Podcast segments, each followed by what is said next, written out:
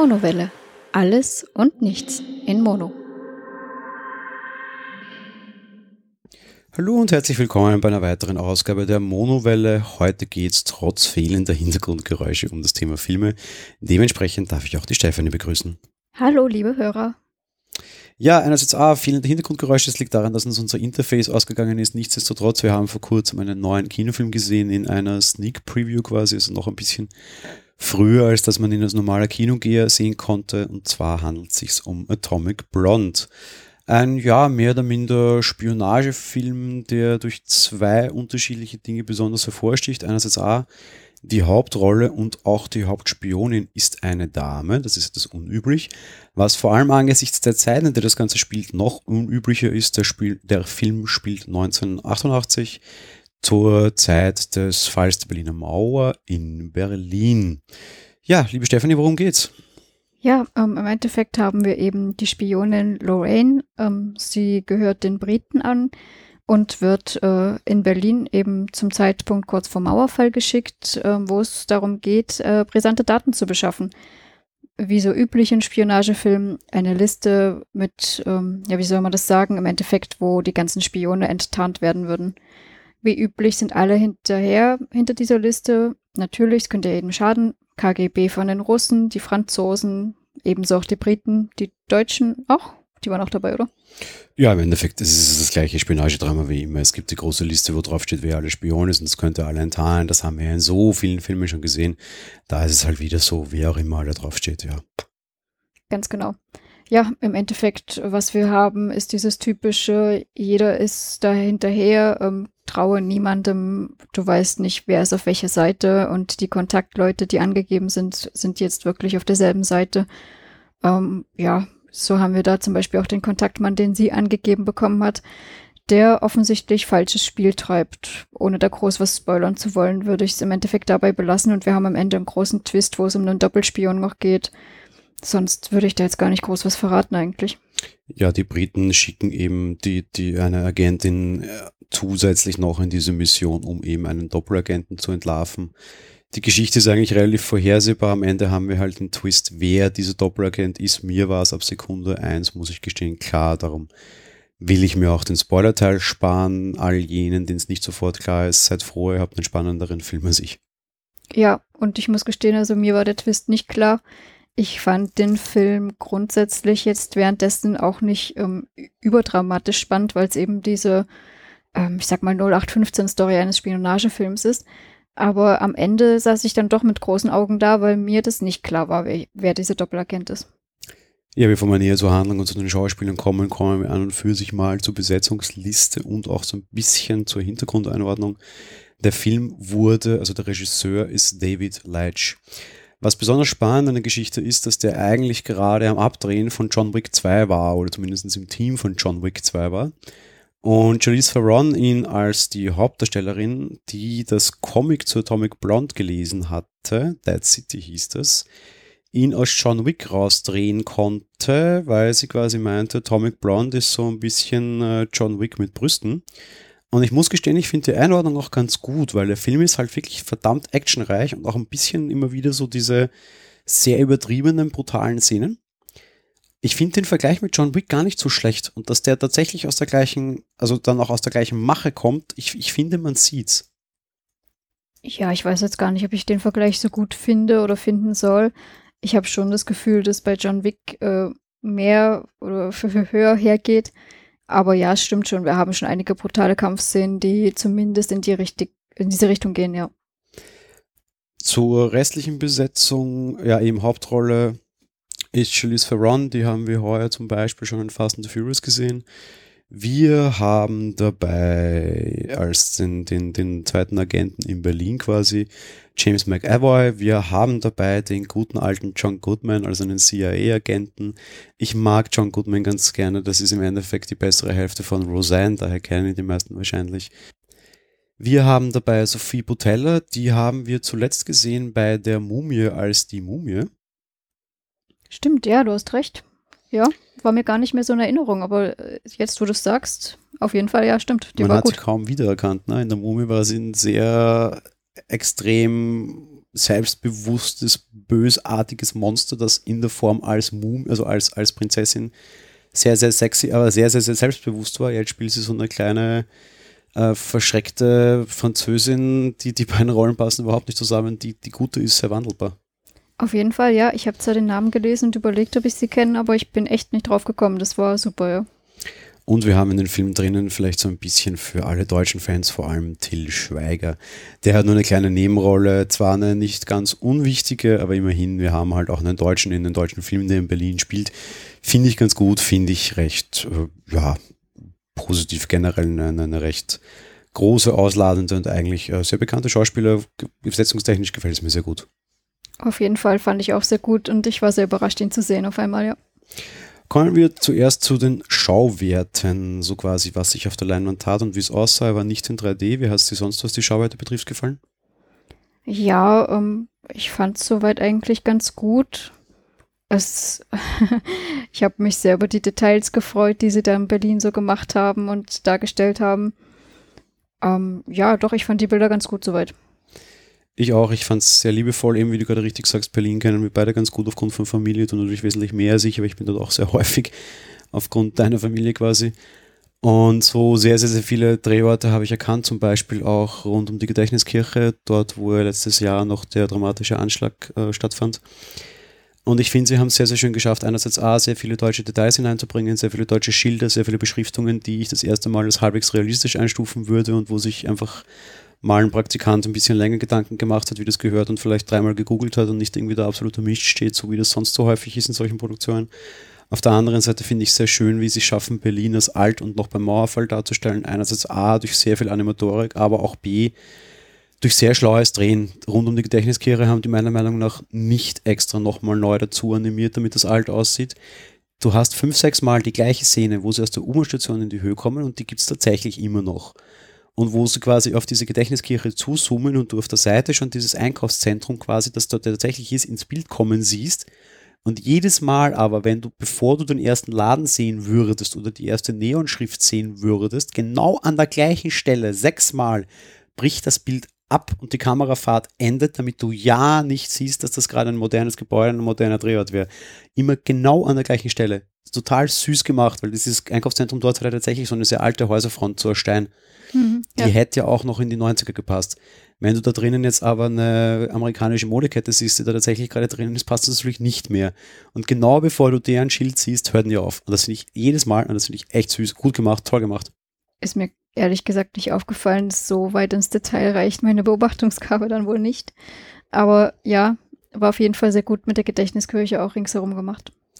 Was mir sonst auch extrem gefallen hat, es ist schon ein Actionfilm. Ähm, du hast relativ viele Kämpfe meinem Gefühl noch drinnen. Und da hat es mich fast am meisten überrascht, wie Gewalt dargestellt wird. Und ich habe Gewalt in dieser Darstellung so, muss ich gestehen, noch nie ganz gesehen. Du hast gegen Ende eine Schlägerei von Charlize Theron gegen vier Agenten und einer davon ist wie immer so ein bisschen dieser Endgegner-Agent. Äh, das heißt der, dem du irgendwie fünfmal mit der, mit der Pistole in den, ins, ins Mundwerk schlagen kannst und der immer noch nicht zu Boden geht. Den hast du ja immer traditionsgemäß. Immer ist das nur Russe, gerade dass er nicht Vladimir heißt. Immer ist er blond, immer ist er übertrainiert. Das ist dieses typische Action-Film-Klischee. Hast du wieder ganz stark drinnen, ist egal. Aber was ich so toll fand, ist, die haben sich gegenseitig niedergeprügelt und schon gegenseitig mit Bratpfannen über die Schädel gezogen. Und nachher siehst du sehr lange Kamera draufgehalten, wie schwer sich beide überhaupt tun, wieder aufrecht zu stehen und nach dem anderen noch schlagen zu können, weil sie schon so irre damit kämpfen müssen, überhaupt wieder aufrecht zu kommen. Allein diese, diese Darstellung, wie verheerend diese Gewalt an sich schon ist und wie sehr die mit sich selbst kämpfen müssen, um noch dabei zu bleiben, fand ich sehr, sehr, sehr schick und sehr, sehr, sehr gut aufgrund dessen, dass du das sonst nie so dargestellt hast, was du ja schon ganz korrekt angemerkt hast, hat es fast ein bisschen wie Slapstick gewirkt, obwohl es ja natürlich total real ist, dass du irgendwann nicht mehr kannst und außer Atem bist und alles, aber es war irgendwie komisch.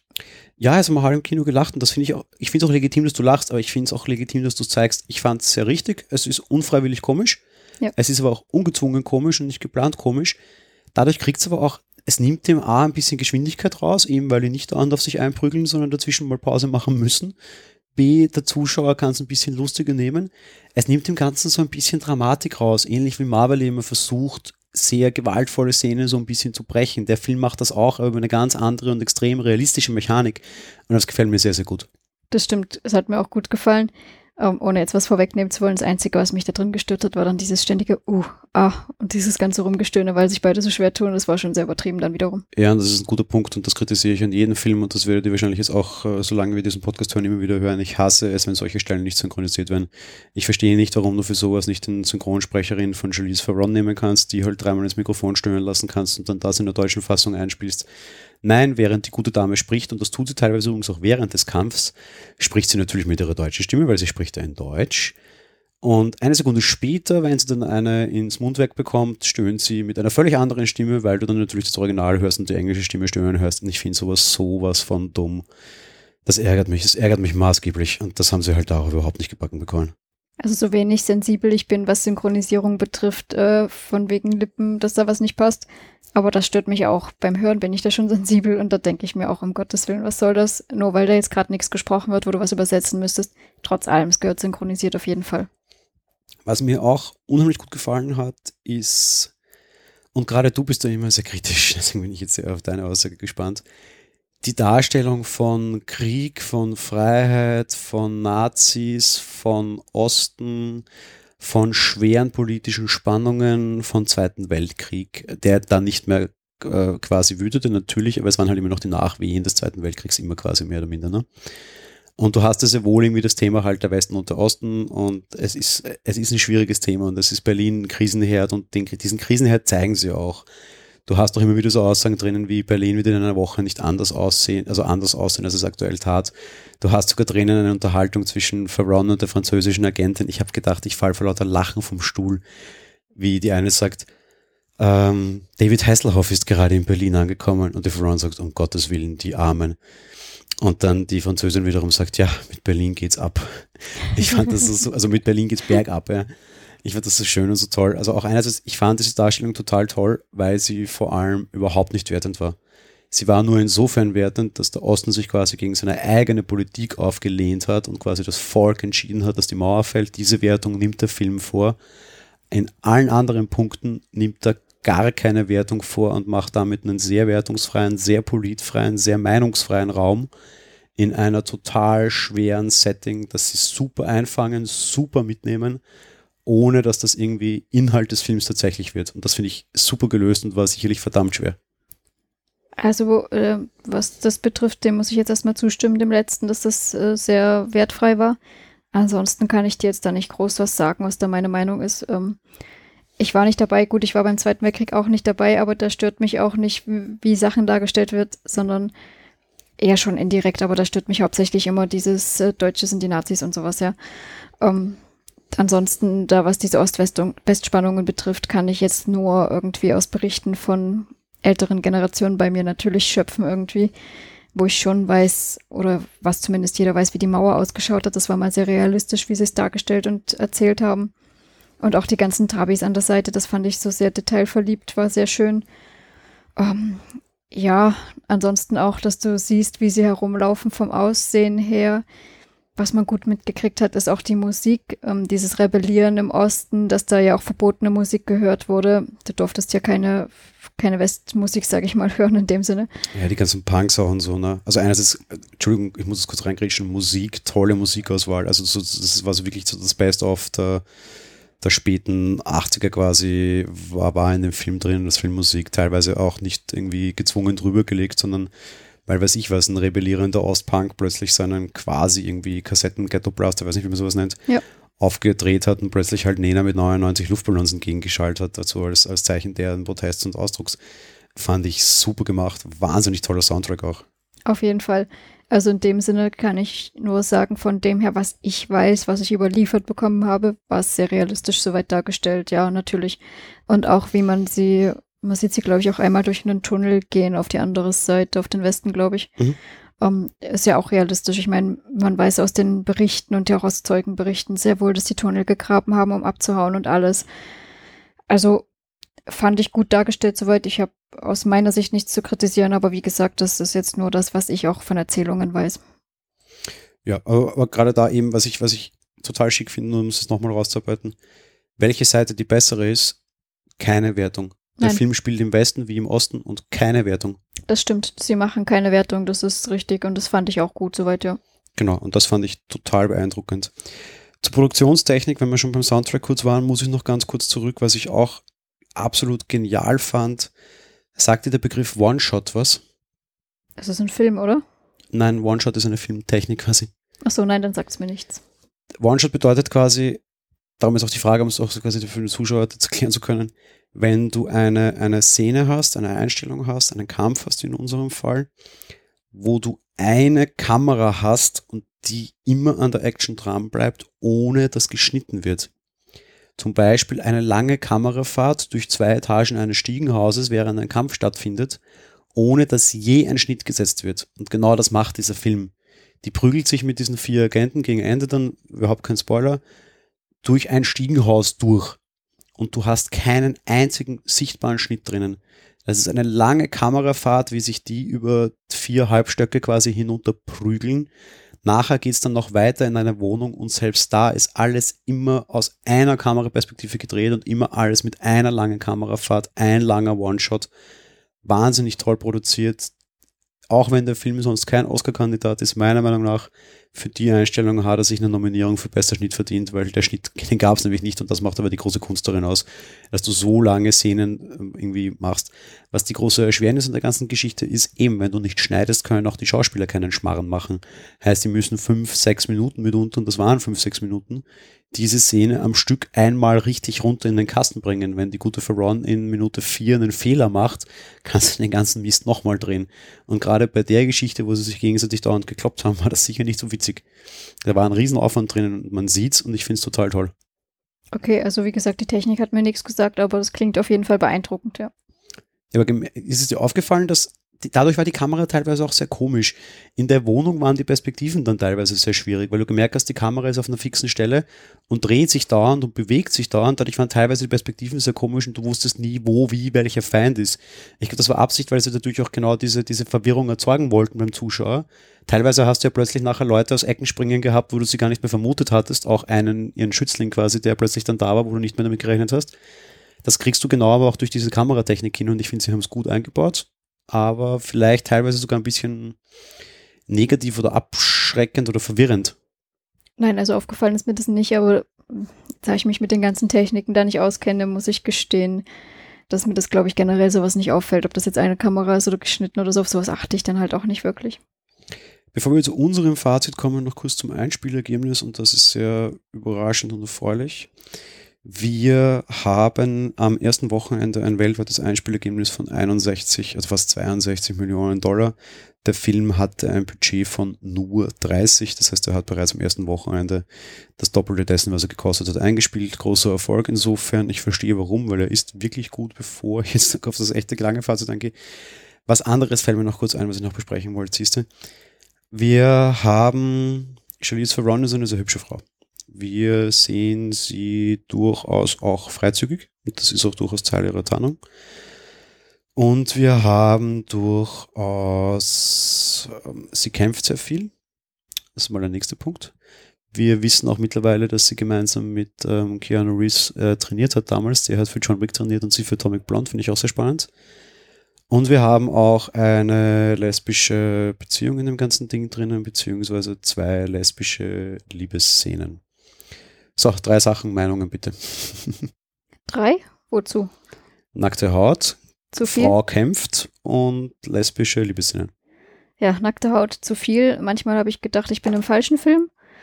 Ähm, es war auch sowohl sie als auch die Französin, wo ich mir dachte, ähm, ob die jetzt wirklich äh, Spione sind oder vielleicht doch in einem anderen Gewerbe tätig. Also da war man sich manchmal, konnte man sich manchmal nicht so sicher sein, finde ich. Und gerade bei der Französin hat es echt so getroffen, die ist ja nur halbnackt rumgerannt. Ähm, Kampfszenen, dass die viel waren, fand ich okay. Ich meine, Spionen Ja, aber Ähm. kaufst du sie ab, dass sie sich gegen so starke Männer durchsetzt? Ah, das ist natürlich schwierig. Und gerade wenn ich jemanden sehe, der auf hohen Hacken rumrennt und im Kleid, ähm, echt ein schwieriges Thema, muss ich gestehen. Ich dachte mir auch generell schon für einen Agenten, dass ich da jetzt mit Absatzschuhen irgendwo rumklappern muss, was natürlich super ist, wenn ich verfolgt werde, 1A spitzenmäßig. Fand ich total unglaubwürdig. Also es gab Szenen, wo ich sie abgekauft habe und teilweise auch nicht. Das kann ich jetzt nicht so großartig sagen, überzeugt oder nicht. Es war so ein Mittelding. Und die, ja, die Liebesszenen, die waren mir dann auch wieder zu viel. Also ich muss gestehen, für mich funktioniert es auf so einem ähnlichen John Wick-Niveau. John Wick ist äh, übertrieben und es ist halt absichtlich so ein bisschen, ja, halt diese, diese, diese Spaßelemente, sage ich jetzt mal ganz böse drinnen. Und auf dem gleichen Niveau funktioniert für mich Atomic Blonde auch einfach. Ich sehe es nicht als realistisch an in keinster Weise, das muss aber auch nicht sein. Es macht Spaß zu sehen und das finde ich okay. Nackte Haut, viel, aber nicht überungebührlich und nicht überschlimm oft auch teilweise absichtlich ein bisschen entschärft. Wir sehen sie gleich ganz am Anfang eigentlich komplett nackt, aber nie primäre Geschlechtsmerkmale tatsächlich. Wir sehen weder ihren Po noch ihre Brüste noch sonst irgendwas tatsächlich voll im Bild. Einmal nur sehr, sehr, sehr schemenhaft und das Lustigste oder Lustigste, was das Ganze extrem entschärft ist, in dem sie zeigen sie uns in dem Moment eigentlich nackt, weil sie uns zeigen wollen, wie sie zugerichtet ist weil sie überall Wunden und blaue Flecke hat. Und da muss ich halt auch jemanden dann tatsächlich nackt zeigen. Ich finde, das hat überhaupt nichts Sexuelles, ganz im Gegenteil. Sie wollen ihre Schändung quasi zeigen. Und das funktioniert für mich ganz gut. Zwischenzeitlich hast du sehr, sehr viel nackt drinnen. Ich finde es teilweise ein bisschen zu viel, aber jetzt nicht schlimm übertrieben. Und ich glaube nicht, dass es ein großes Filmvehikel ist oder dass es der Regisseur so gemeint hat, vor allem weil der Film halt auch einfach anders punkten kann. Die lesbischen Liebesszenen, schwierig, ich weiß es nicht. Ich glaube auch nicht, dass die nur als Fanservice drinnen waren oder nur dazu waren, um irgendwie als leichte Softporner punkten zu können. Auf der anderen Seite sehe ich auch sonst nicht den allerwesentlichen Sinn, warum wir die gebraucht haben. Die Liebe zwischen zwei Frauen an sich haben wir gebraucht. Diese dann auch noch so explizit zu zeigen, brauche ich meiner Meinung nach egal wo nie. Wobei sie auch jetzt nicht allzu weit in diesen Szenen gingen und da jetzt auch nicht allzu lange drauf gehalten haben. Trotz allem hätte es mir auch gereicht, wenn sie es beide Male nicht getan hätten. Ja. Also ich muss dir zustimmen, dass sie es größtenteils gut gemacht haben mit der Nacktheit bei ihr.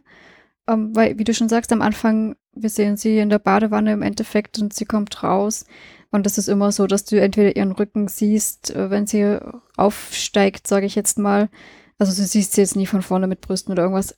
Ihren Hintern sehen wir sehr wohl voll in der Kamera. Sie geht nämlich an den Kühlschrank gleich nach dem und da ist nichts mehr mit, da müssen wir Wunden zeigen, weil die waren hauptsächlich Rücken und Gesicht war arg zugerichtet und sowas.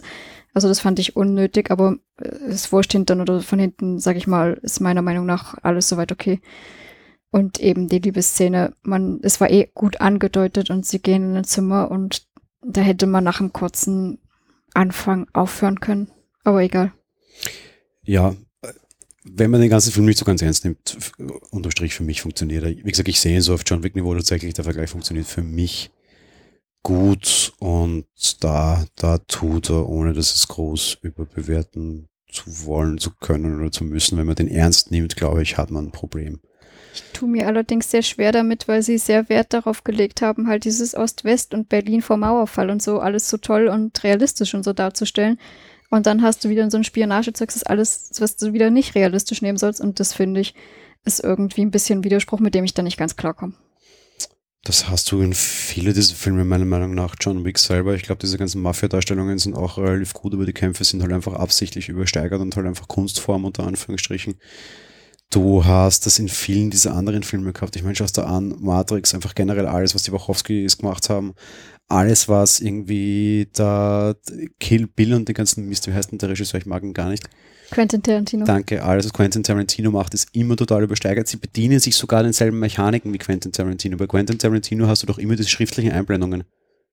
Da ist es aber aus meiner Sicht noch mehr unrealistisch. Ich wollte gerade auf die schriftliche Einblendung, Entschuldigung. Ähm, ja, ja, ja, aber eben. Ja, und in Atomic Blonde hast du auch diese schriftlichen Einblendungen immer wieder. Jedes Mal, wenn eine neue Szene beginnt und ein neues Ding, damit du es einordnen kannst, hast du so wie von einem, von einem Ossi-Punk drüber gesprüht, diese, diese Einblendung vor drei Tagen, vier Tage später. Es ist jetzt nicht ganz im Tarantino-Stil, aber du hast überall immer dieses, damit kriegst du diesen, diesen leichten Joke-Aspekt hinein, weil du dann plötzlich diese Spraydose hörst, wie sie quasi was auf die Filmwand sprüht und irgendwie drei Tage später er, er mixt diese ganzen Stilelemente da schon so ein bisschen zusammen und wirkt da für mich in, genau in die Richtung. Für mich hat es funktioniert.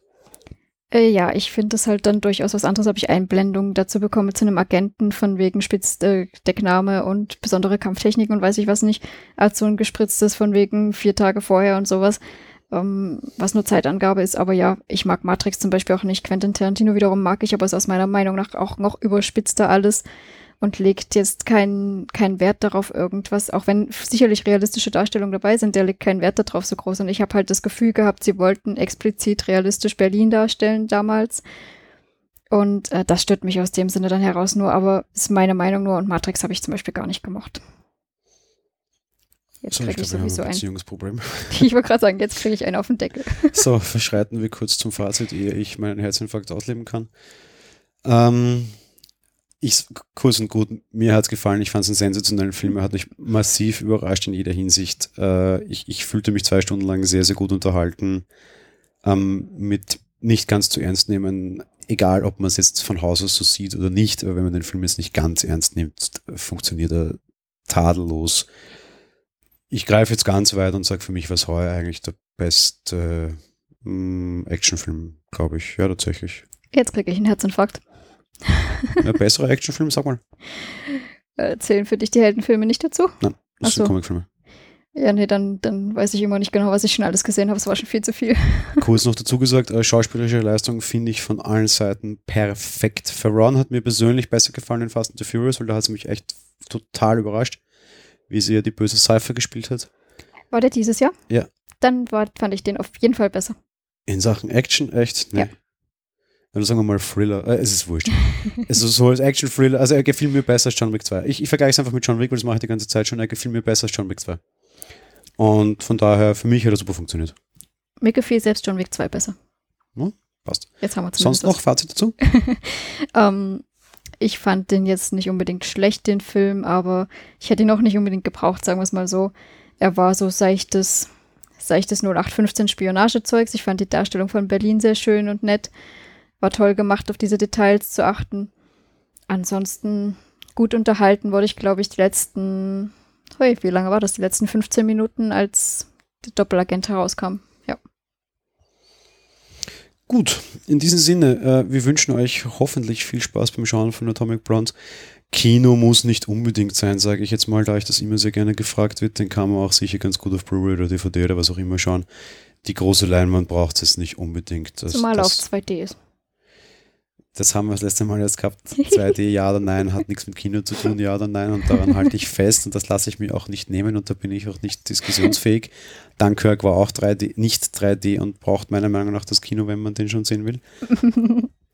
Sei es wie es sei. Ähm, der muss nicht groß im Kino sein. Der, der funktioniert auch zu Hause, glaube ich, ganz gut, wenn man, wenn man sich irgendwie mal das Kino ersparen mag. Ja, das sicherlich. Und wie gesagt, ja, wer große Leinwand braucht und möchte, natürlich gerne ins Kino. Ansonsten, es war ein solider Film. Gut, wir wünschen euch viel Spaß an Atomic Blonde oder was auch immer anderes.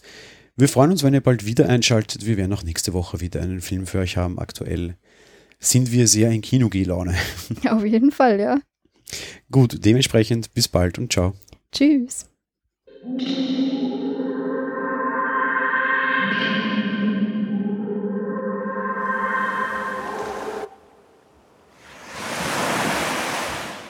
Monowelle ist ein kostenloser und privater Podcast von Jan Gruber. Mehr Informationen dazu findet ihr unter www.monowelle.at. Abonniert den Podcast mit iTunes oder dem Podcatcher eurer Wahl. Wir freuen uns über Kommentare auf der Webseite, Audiokommentare, Empfehlungen oder gar Bewertungen bei iTunes.